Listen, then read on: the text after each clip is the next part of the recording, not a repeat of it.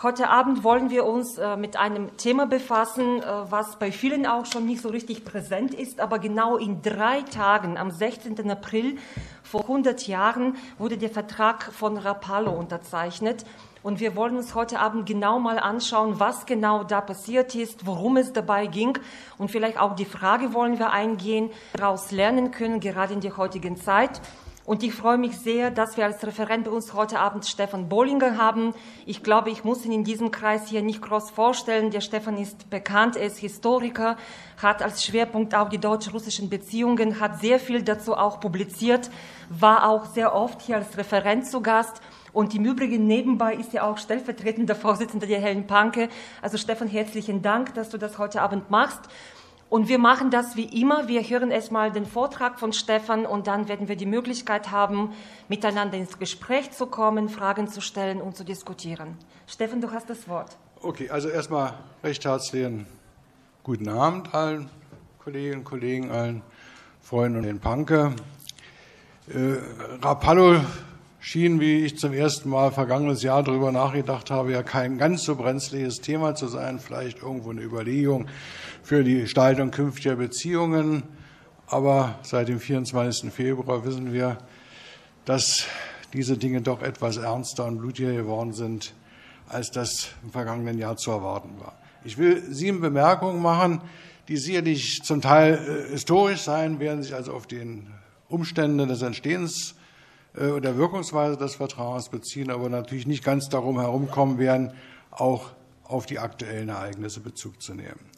Eine erste Überlegung von der Kunst, Frieden zu machen. Irgendwann gehen Kriege zu Ende, Feinde müssen sich an einen Tisch setzen und entscheiden, wie es weitergehen soll. Als Zwischenstopp für den nächsten Schlagabtausch oder als Chance, dank gemeinsamer Interessen einen Neuanfang einer mehr oder minder freundschaftlichen oder doch zumindest geschäftsmäßigen Beziehung zu starten. Für Sieger wie Besiegte ein schwieriges Unterfangen. Einseitige Friedenswünsche funktionieren nur bedingt.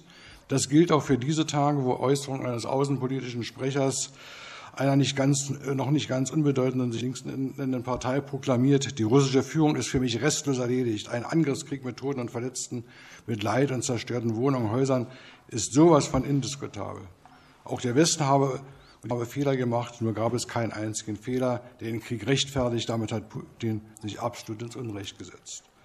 Jetzt sei nicht die Zeit, über die Fehler des Westens zu diskutieren. Jetzt muss der Krieg gestoppt werden, zweifelsohne, so schnell und nachhaltig wie möglich.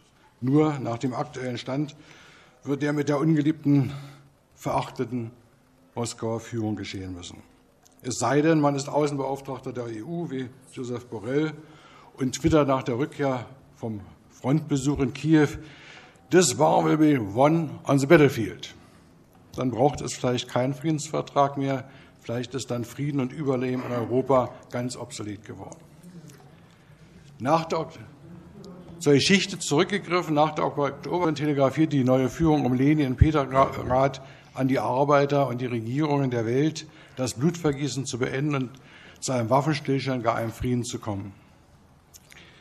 Die Verbündeten Russlands und der Entente lehnten das Grundwerk ab. Die Mittelmächte, also Berlin, Wien und Konstantinopel, waren bereit, darauf einzugehen. In Brest-Litovsk trafen die Vertreter der Mittelmächte und Sowjetrusslands aufeinander. Die Hoffnung auf einen gemeinsamen Friedensweg, wie ihn sich die Revolutionäre vorstellten, blieb ihnen aber versagt. Da mochte Leo Trotzki, ihr Verhandlungsführer, so viel argumentieren, wie er wollte. Die Mittelmächte hatten klare Forderungen zur Zerschlagung des Westens, des Russischen Reiches und materiellen Leistungen. Ein Diktatfrieden, der für die Sowjetrussen unannehmbar schien, die bestenfalls auf eine Situation weder Krieg noch Frieden setzten und nicht nur insgeheim auf die Revolution im Westen. Der Faustschlag des deutschen Oberbefehlshabers vor Ort zerstörte diese Illusion und der baldige massive Vormarsch der Deutschen und ihrer Verbündeten zwang schließlich Lenin gegen den Widerstand seiner Genossen, diesem Raubfrieden zuzustimmen. Wozu erinnern gut sein könnte, eine zweite Überlegung. Ein Schlüssel für das Heute sind oft Konflikte der Vergangenheit, für Sowjetunion und Russische Föderation sicherlich vor allem der Konflikt mit den Vereinigten Staaten, aber für uns naheliegender und seit Jahrzehnten genau diesen Konflikt hineingezogen, das Verhältnis zu seinem nahen großen Nachbarn im Osten. Dieses Verhältnis prägt das Verhalten beider Staaten, berührt ihre Gesellschaften. Und doch gibt es in dieser Geschichte immer wieder Zäsuren mit Möglichkeiten und Chancen, oft leichtfertig vertan. Es liegen Welten wie Kriege, wie gute Nachbarschaften zwischen einer Pyjama-Kabinettssitzung äh, im Schlafzimmer des Reichskanzlers Josef Wirth und Rapollo und dem trennenden gemeinsamen Tisch zwischen russischen Präsidenten und Bundeskanzler im Februar 22. Beides könnte für gemeinsames Reden und gemeinsames Suchen nach friedlichen Lösungen stehen, für Verstehen und Akzeptieren oder für den Bruch. Eine dritte Überlegung. Gemeinsamer Ausbruch aus der Isolation, die Interessenlagen beider. Man muss sich erinnern, Italien lud auf britischer Initiative im Frühjahr 1922 die einzigen Kriegsmächte zu einer Konferenz zur Gestaltung der wirtschaftlichen Nachkriegsordnung ein. Die Kriegsfolgen waren überall noch zu spüren, die Wirtschaften kriselten, es sollte ein Ausweg gefunden werden, aber die Konferenz stand unter keinem so guten Stern. Die USA sagten ab, die Bereitschaft, sich zu gemeinsamen Vorgehen zu verpflichten, hielt sich in Grenzen. Zudem waren zwei wenig wohlgelittene Staaten eingeladen. Der eine vorgeblich allein die Kriegsschuldige, der andere dank seiner Revolution eher Bedrohung als Partner. Es gab zwei Gespräche, aber keine greifbaren Lösungen. Wie so oft schienen sich die Geister am Geld. Deutschland sollte seine Reparation zahlen, Sowjetrussland seine Schulden bei den einzigen Verbündeten im Kriege und zugleich für die revolutionären Enteignungen äh, entschädigen. Eigentlich sahen sich beide Staaten als ausgegrenzt als Paria. Deutschland litt an dem Versailles-Vertrag und den erdrückenden Reparationen. Teil des Landes stand unter Militärkontrolle der Sieger. Im Osten etablierte sich der polnische Staat und dank der erfolgreichen Aufstände in Schlesien gingen Gebiete verloren, die in Versailles so noch gar nicht abzutreten waren. Die Großmacht im Osten hat sich gerade aus vier Jahren Bürger- und Interventionskriegen herausgehungert und herausgesiegt. Der Bürgerkrieg schien beendet. Die Sowjetrepubliken an der Peripherie vom Kiew bis in den Kaukasus würden in absehbarer Zeit wieder mit Russland, jetzt Sowjetrussland, vereint sein. Nur das Land lag wirtschaftlich am Boden. Lenin hatte zwar die NIP politisch durchgesetzt, brauchte aber Handel, Investitionen, Know-how. Die Einladung nach Genua war also für beide Staaten durchaus ein Erfolg an sich, aber von Symbolpolitik wird niemand satt, auch damals nicht. Lenins Verhandlungsdirektive war unmissverständlich. Wir begrüßen Genua und gehen nach Genua. Wir haben ausgezeichnet begriffen und durchaus kein Hehl daraus gemacht, dass wir als Kaufleute dahin gehen. Weil wir den Handel mit den kapitalistischen Ländern, in Klammern, solange sie noch nicht ganz zusammengebrochen sind, Klammer zu, unbedingt brauchen und dass wir zu dem Zweck dorthin gehen, um möglichst richtig und möglichst vorteilhaft die politisch angemessenen Bedingungen dieses Handels zu erörtern und weiter nichts. Ja, Berlin und Moskau sahen sich enttäuscht. Die Versprechungen an die Welt sollten für sie nichts bringen. Was tun? Schmollen oder ein Befreiungsschlag?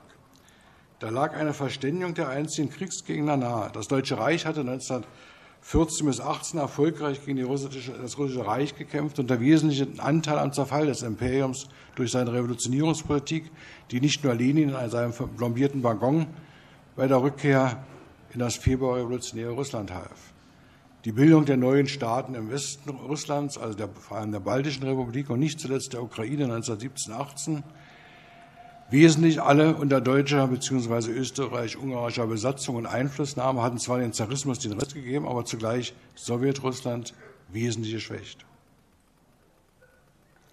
Die Mittelmächte hatten im Februar, März 1918 Brest-Litovsk der sowjetrussischen und auch daran muss man erinnern, gesondert der neuen ukrainischen Führung Friedensbedingungen diktiert, die riesige Gebiete abtrennen und materiell den Osten zum Getreide- und Warenlieferanten degradierten, der ausgeblutet werden konnte.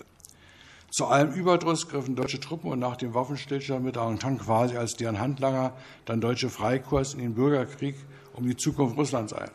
Es waren blutige Kämpfe, die die Freikorps mit Gewalt und Terror durchfochten und sie in der revolutionären Nachwehen des Novembers in Deutschland bis 1923 qualifizierten und später zur Speerspitze der Nazis. Auch das gehört zu der Geschichte. Deutsch-russische Gespräche liefen bereits seit 1920. Auch schon vor den Konferenzen in Italien wurden Entwürfe geschrieben und ausgetauscht.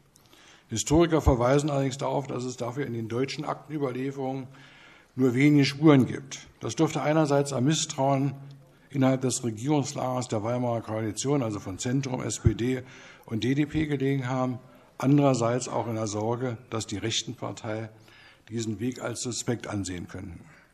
Wobei dies sicher nicht auf alle zutraf, da entsprechende Fühlungsnahmen aus Moskau schon 1920 stattfanden und sich des Komintern-Emissärs Karl Radek zu deutschen Industriellen und Militärs ergaben.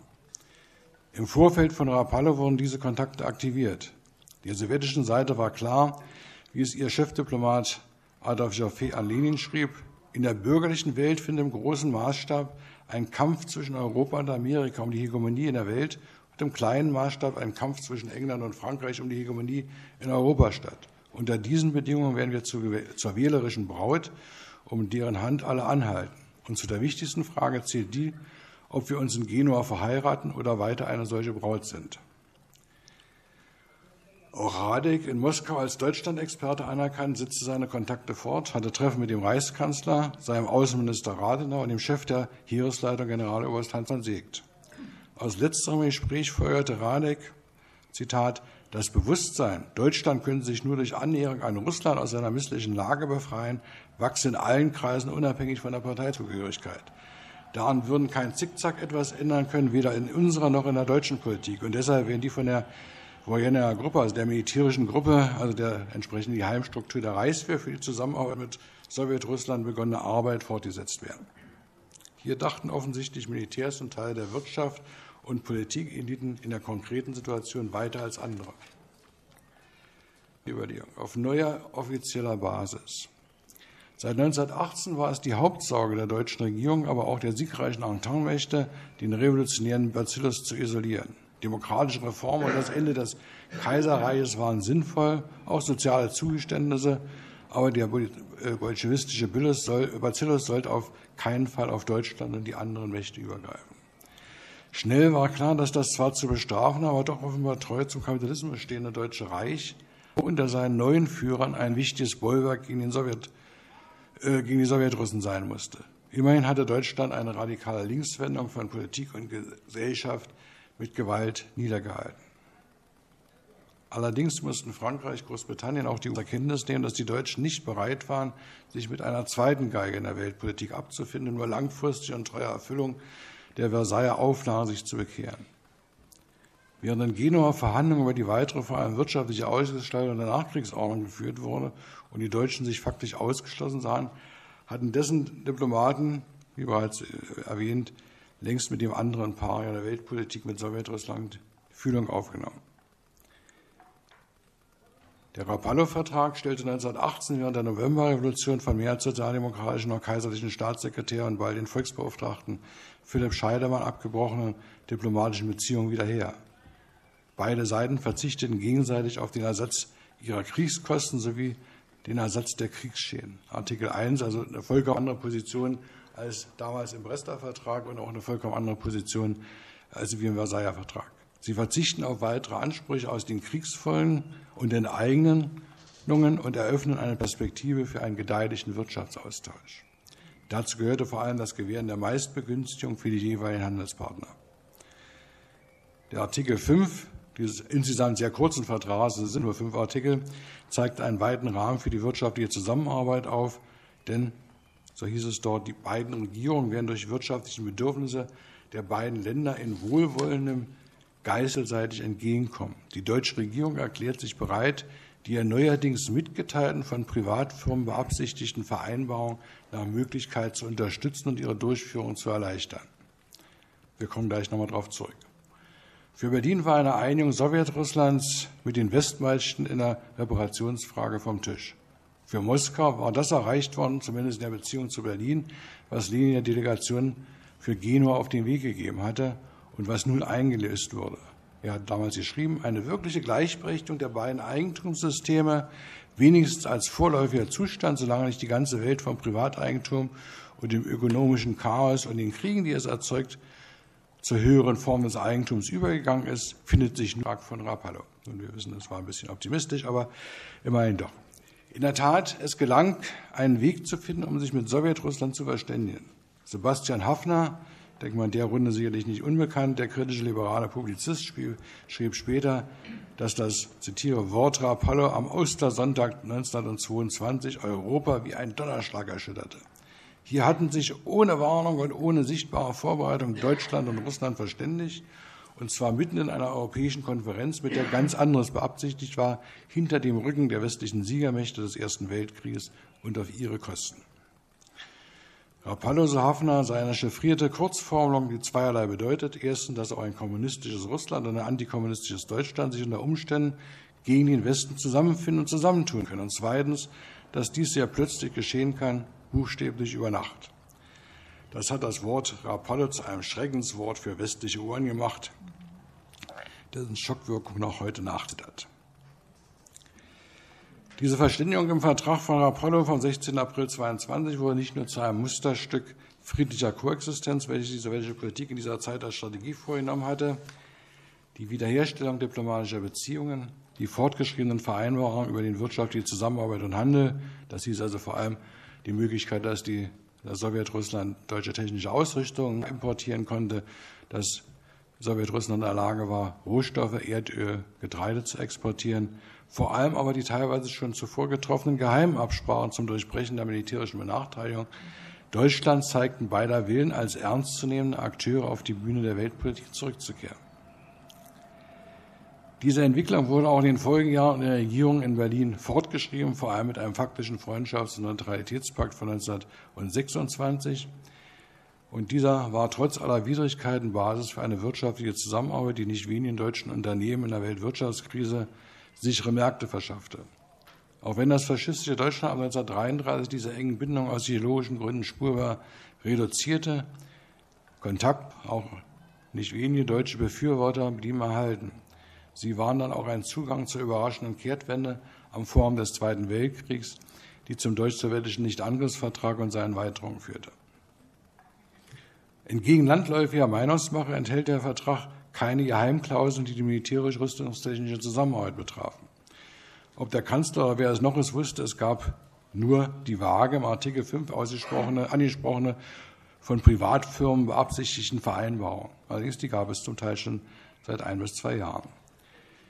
In der deutschen Öffentlichkeit wurde der überraschende Vertrag fast einhellig begrüßt. Ja, es hatte schon Rapollo über, allerdings Überzeugungsarbeit bedurft, um den Reichsaußenminister Rathenau von der DDP zu gewinnen und die SPD, vor allem ihr Reichspräsident Ebert, waren als revolutionsphobe Politiker mehr als skeptisch, aber akzeptierten unterm Strich diese, äh, diese Entscheidung.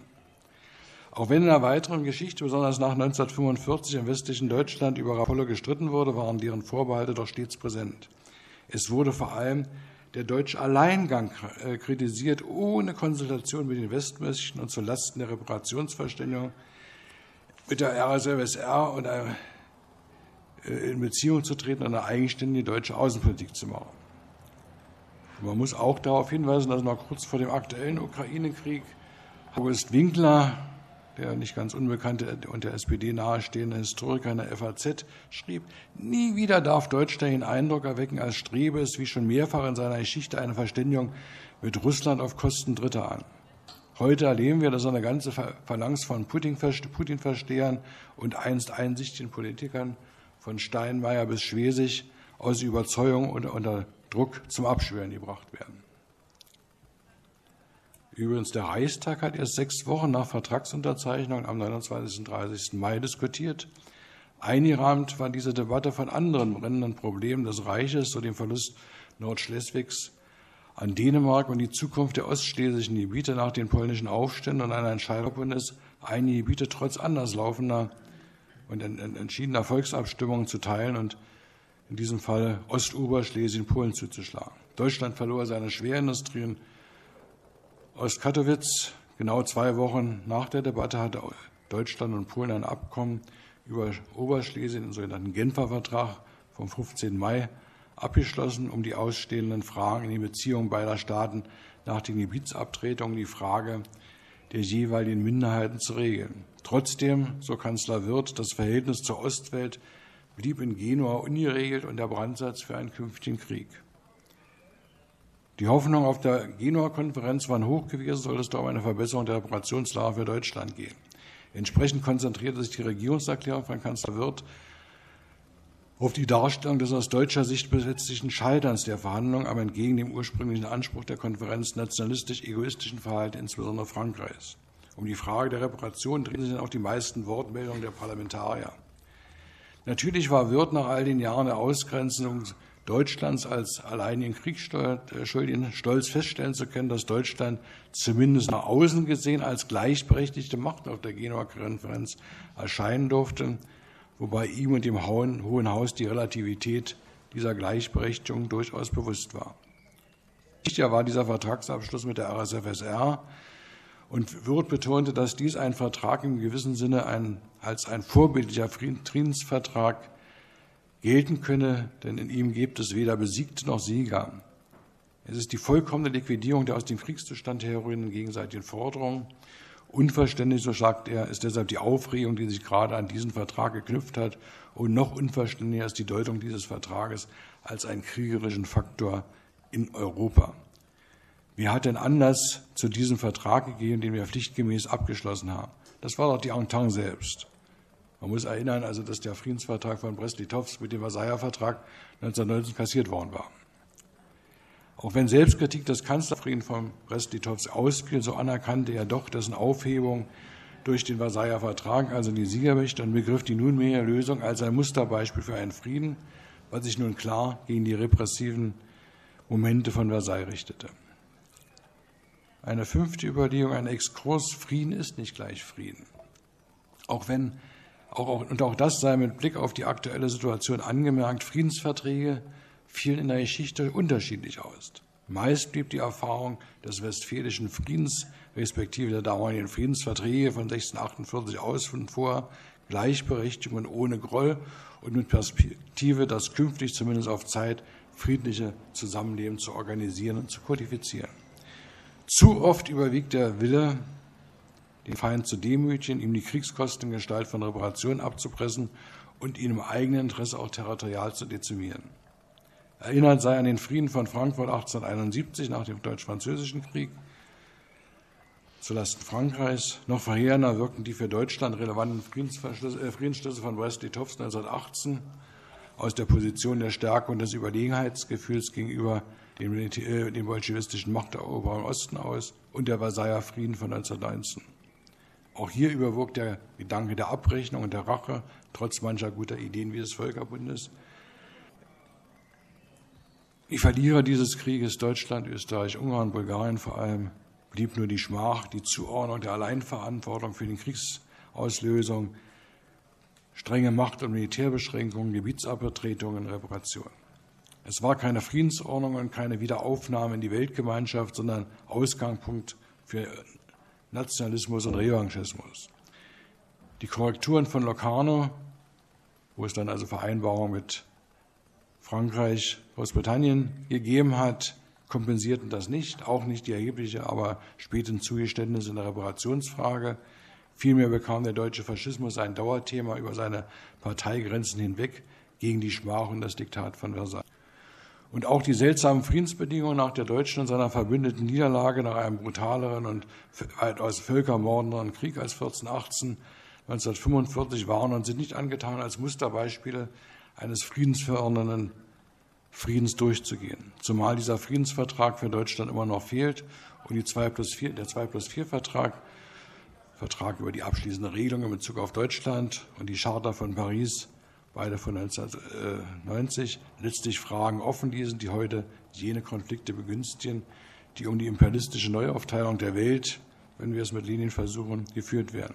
Und die Sieger von 1945 die Sowjetunion in Gestalt der Russischen Föderation ihrer Nachfolgestaaten zu Aussätzigen machen, dem sich Moskau mit aller Gewalt entgegenstemmt. Eine sechste Überlegung. Dunkle Seiten von Rapallo? Fragezeichen. Bereits vor dem Vertrag stellten die Heime Übereinkünfte mit Wirtschaft und Reichswehr Weichen für eine militärische und militärtechnische Zusammenarbeit. Das deutsche Militär, Weltkriegserfahren und inzwischen auch beschlagen im Kampf gegen Spartakisten, sei ebenso wenig wie die Rote Armee ein Problem daran, die Isolation von der Welt durch eigene gemeinsame Rüstungsprojekte für eine moderne Panzer- und Luftwaffe und selbst für chemische Waffen zu durchbrechen. Sie wollten voneinander Embargos und Verbote umgehen und waren sich doch sicher, irgendwann wieder gegeneinander zu kämpfen. Im Augenblick ging es ihnen aber um das Umgehen des Versailler der Versailler Restriktionen und um einen gemeinsamen Feind, vor allem zunächst einmal das wiedererstandene Polen, das sich gegen Sowjetrussland und Deutschland durchzusetzen suchte und beiden Staaten erhebliche Verluste beibrachte. Bei den schon erwähnten Verhandlungen von Radek mit von Segt sprach, sprang Segt auf, seine Augen funkelten wie bei einem Tier und er sagte, es, also Polen, muss zerschmettert werden. Und es wird zerschmettert werden, sobald Russland und Deutschland erstarkt sind. Anzumerken bleibt, dass diese Zusammenarbeit, die heute gern verteufelt wird und schon damals insbesondere durch die Sozialdemokratie angefeindet wurde, keineswegs so grad und vertragstreu verlief wie versprochen. Natürlich hatten weder Berlin noch Moskau vergessen, dass sie klassenmäßig Totenfeinde waren. Aber immer abgestimmt im eigenen, aber ab, immer abgestimmt im eigenen Lager oder nicht. Der Untergrundkampf gegen das jeweils andere feindliche System lief weiter. Am spektakulärsten war sicherlich der Versuch 1923, einen deutschen Oktober zu inszenieren. Das bedeutete unmittelbare sowjetische Einmischung in den deutschen Klassenkampf und ebenso scharfe Reaktionen. Das bedeutete aber auch das Verstricken deutscher Stellen in Geheimdienst- und Wirtschaftssabotageoperationen gegen die Sowjetunion. Man schenkte sich auch in Zeiten der offiziellen wie verdeckten Zusammenarbeit wenig. 1927 zum Beispiel waren deutsche Militärs und Geheimdienste einträchtig mit britischen, niederländischen und niederländischen Diensten und antisowjetischen Oppositionsorganisationen in einen Versuch verwickelt, die Sowjetunion mittels gefälschter Banknoten zum Fall zu bringen, in der sogenannten, vielleicht dem einen oder anderen noch erinnerlich, Chavanzen-Affäre. Und man muss auch natürlich erinnern, äh, wenn man hier über die militärtechnische Zusammenarbeit äh, Deutschlands mit der Sowjetunion spricht, dass gleichzeitig ähnliche Aktivitäten vor allem auf privatwirtschaftlicher und verdeckter äh, politisch-militärischer Ebene im Westen gelaufen sind. Das deutsche äh, Rüstungsindustrie in Südamerika aktiv war, in der Türkei, in Spanien aktiv war, also immer wieder nach Lücken gesucht wurde, wo man gemeinsame Projekte entwickeln konnte und umsetzen konnte und nebenbei auch Kampferfahrung sammeln durfte. Für die westlichen Mächte war Apollo ein Signal, die konkrete Politik gegenüber Deutschland mittelfristig zu prüfen. Die besonders von Frankreich getragene Politik des Niederhaltens Deutschlands erschien nicht zuletzt aus klassenpolitischer Sorge um das Ausdehnen des kommunistischen Einflusses fraglich. Das Deutsche Reich konnte nicht auf Dauer abgeschrieben werden. Zur Not müsste auch eine Verständigung mit konservativ-reaktionären Kräften stattfinden können. Das war auch das Kalkül der politischen Führer der Weimarer Republik, denen die notgedrungen erfolgte Anlehnung an die Sowjetunion trotz der unübersehbaren ökonomischen und der geheim gehaltenen militärischen letztlich doch gegen den Strich ging. Lavieren zwischen den der in ihrer Situation interessanten Großmacht im Osten mit gewichtigen ökonomischen und militärischen Ressourcen einerseits, andererseits mit dem ideologisch und ordnungspolitisch nahestehenden, vor allem antikommunistischen Westen. Das war damals in Deutschland wichtigen Teilen der politischen und wirtschaftlichen Eliten klar. Das wussten auch durchblickende Intellektuelle. Sie hatten zum Ende des Ersten Weltkrieges in Deutschland, Österreich und weiten Teilen Europas, Nordafrikas, Lateinamerikas revolutionäre Erschütterungen erlebt das sowjetrussische Beispiel vermochte zu inspirieren und soziale Kämpfe zu befeuern, mit allen Risiken für die bestehenden Machtverhältnisse. Ihr Klasseninstinkt hinsichtlich der Zweischnelligkeit einer Zusammenarbeit mit der Sowjetunion war total berechtigt. Sie nahm, wie gesagt, zur Kenntnis, dass die Sowjetunion durchaus die Politik der kommunistischen Parteien, also auch der KPD, unter den Vorbehalt der sowjetischen Interessen stellte.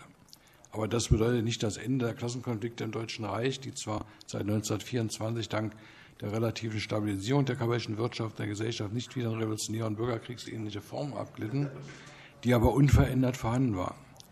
Kommunisten blieben die radikalsten Kritiker des Kapitalismus und unhörbar einflussgewinnende Konkurrenten der Sozialdemokratie.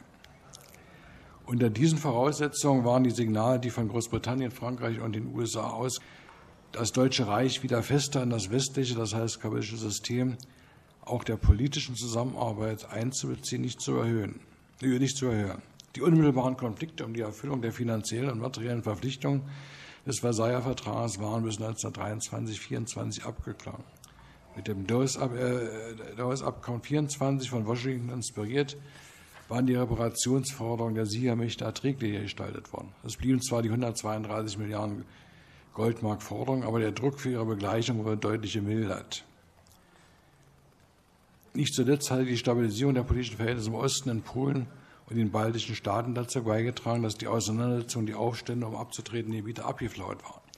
Insbesondere A suchten in dieser Phase der wirtschaftlichen Stabilisierung Deutschlands durchaus in Konkurrenz mit Frankreich ihre wirtschaftlichen Einfluss auszubauen. Ich will das jetzt äh, abkürzen. Also bekannt ist dann der Versuch, vor allem während der Weltwirtschaftskrise, vor allem mit dem Young-Plan im Prinzip diese ganze Reparationskiste in geordnete Bahnen, die entgegen auch der äh, faschistischen Propaganda durchaus bezahlbar wurde, allerdings über viele Jahrzehnte noch hätte greifen können und auch gegriffen hat, zu lenken.